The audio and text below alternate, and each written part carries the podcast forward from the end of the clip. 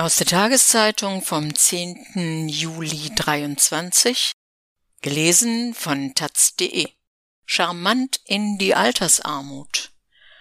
Für viele ist die Hinterbliebenenrente eine Aufstockung für den Lebensunterhalt. Eine Kürzung würde nur eins bedeuten, verschärfte Altersarmut. Von Ulrike Herrmann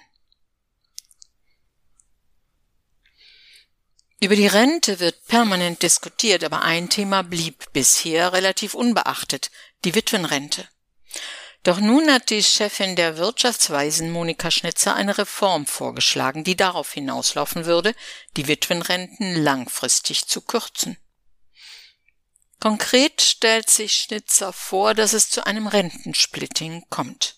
Dabei werden die Rentenansprüche der Ehepartner hälftig geteilt und zwar nur die Ansprüche, die tatsächlich während der Ehe erworben wurden. Frühere Beiträge werden nicht berücksichtigt. Wenn dann ein Partner stirbt, erhält der Hinterbliebene diese Hälfte sowie die eigenen Ansprüche, die vor der Rente entstanden sind.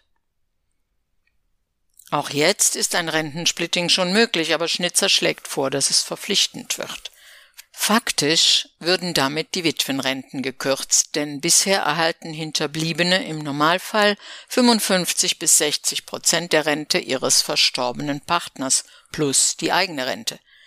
Allerdings sind konkrete Berechnungen schwierig, wie groß die Nachteile tatsächlich wären, weil derzeit das eigene Einkommen des Hinterbliebenen bei der Witwenrente berücksichtigt wird.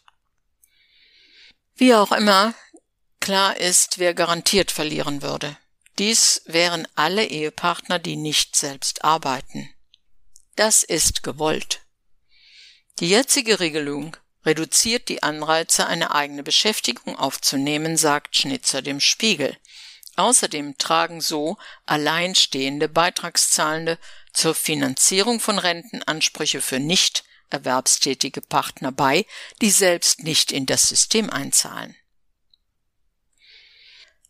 Selbst wenn es zu dieser Reform käme, würde sie nicht sofort greifen. Stattdessen soll es lange Übergangsfristen geben, damit sich alle Arbeitnehmer auf die künftigen Realitäten einstellen können. Die heutigen Rentner müssten also nicht fürchten, dass sie plötzlich einen Teil ihres Einkommens verlieren. Auf den ersten Blick wirkt es charmant, wenn nicht alle Beitragszahler dafür aufkommen müssten, dass einzelne Ehepartner lieber zu Hause bleiben und nicht arbeiten. Dabei wird jedoch übersehen, dass nur eine Minderheit der Hinterbliebenen nie erwerbstätig war.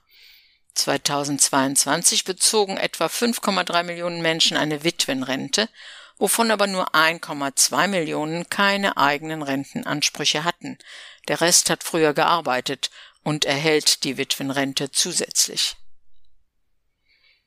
Diese Zusatzgelder werden dringend gebraucht, damit die alten Menschen überhaupt über die Runden kommen. 2022 erhielten Männer, die auch eine Witwerrente erhielten, im Schnitt 1717 Euro netto. Frauen mit eigener Rente und Witwenrente bekamen monatlich 1573 Euro ausgezahlt.